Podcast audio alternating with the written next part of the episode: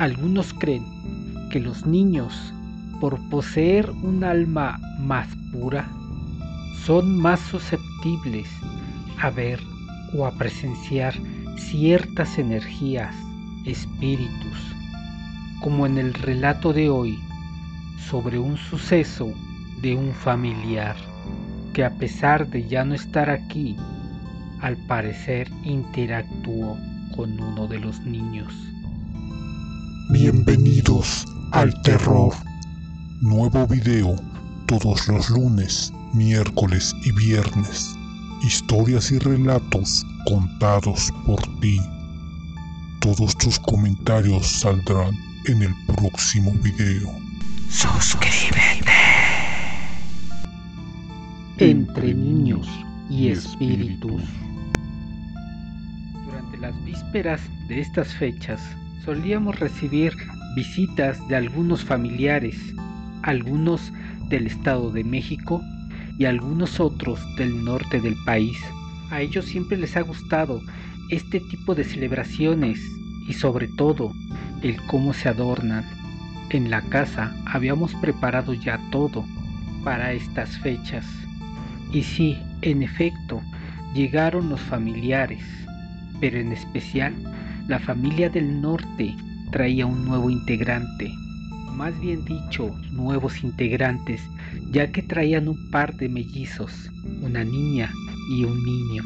Apenas tenían alrededor, si no mal recuerdo, de entre dos años y medio, máximo tres y medio. A esa edad, a esa edad, los niños son muy curiosos, juguetones y todo les interesa.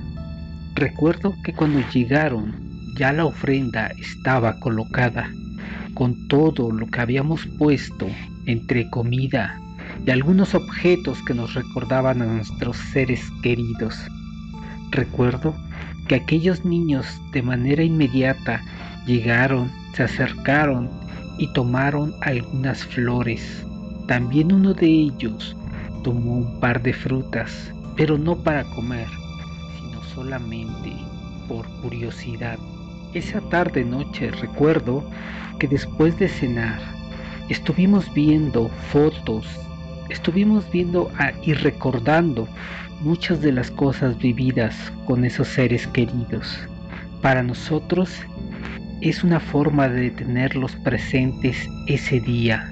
No estoy seguro de que realmente vengan ese día o sus almas ronden este lugar, pero lo que sí, lo que sí hacemos es estarlos recordando todo el día, de manera que los tengamos presentes en el recuerdo.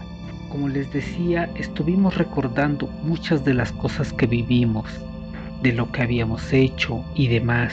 Al otro día, estando platicando, nos dimos cuenta que uno de los mellizos se acercó al altar y tomó uno de los portarretratos y dijo la palabra Che, Che, Che.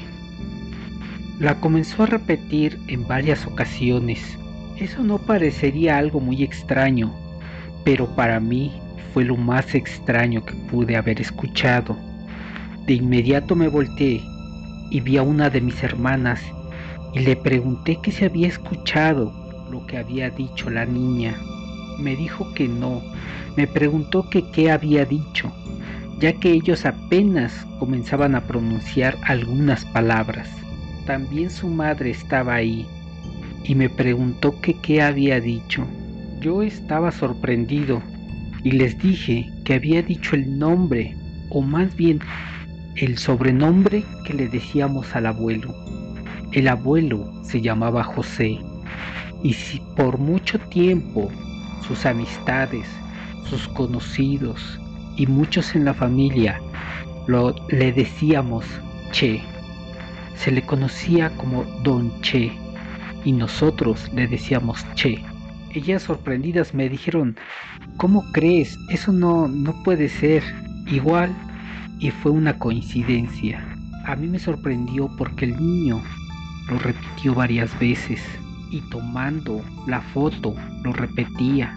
El abuelo ya hacía varios años había fallecido, alrededor de unos 15 años.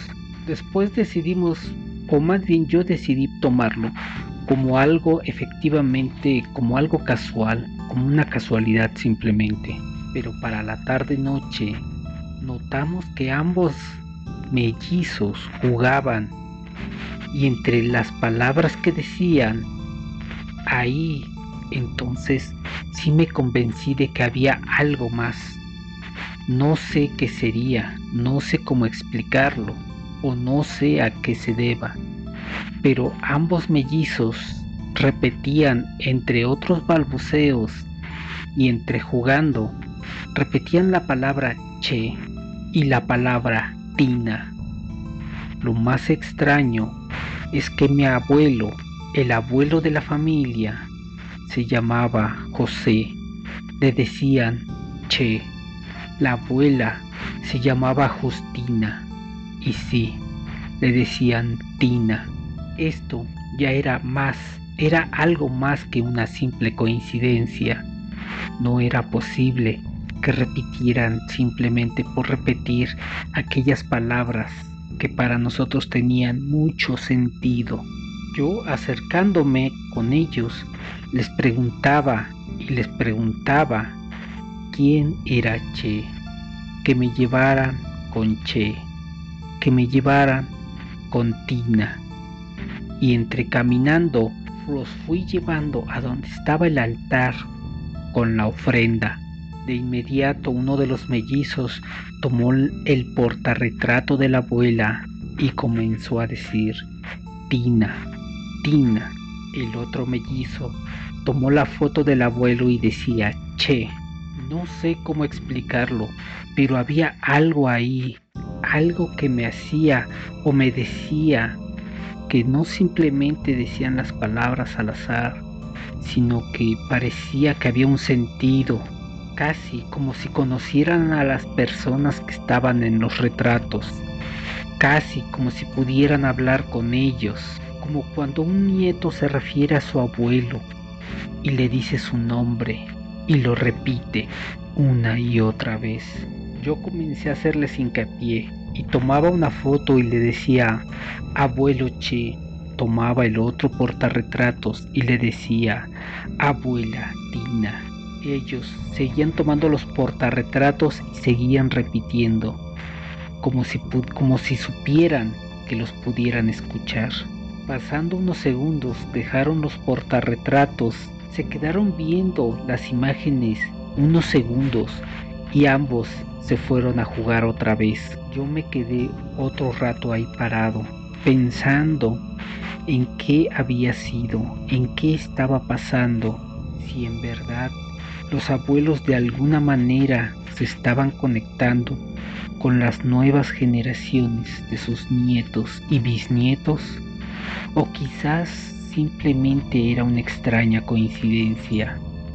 Preferí pensar en la primera opción, que quizás todo aquello que hacemos con un propósito de recordarlos los mantiene de alguna manera conectados con nosotros con sus seres queridos, con su familia, y que aun cuando no están aquí, ellos, a través de nosotros y de los niños, pueden hacer acto de presencia de alguna manera. Quizás los niños están más abiertos a ese tipo de manifestaciones. En realidad, pues no tengo ni idea. Pero esta fue una historia que me ocasionó que me quedara pensando en cómo celebramos y lo que hacemos y en la memoria, más bien, y cómo tratamos de mantener la memoria de aquellos que ya no están con nosotros. Esa fue parte de la experiencia que vi entre los niños y los espíritus.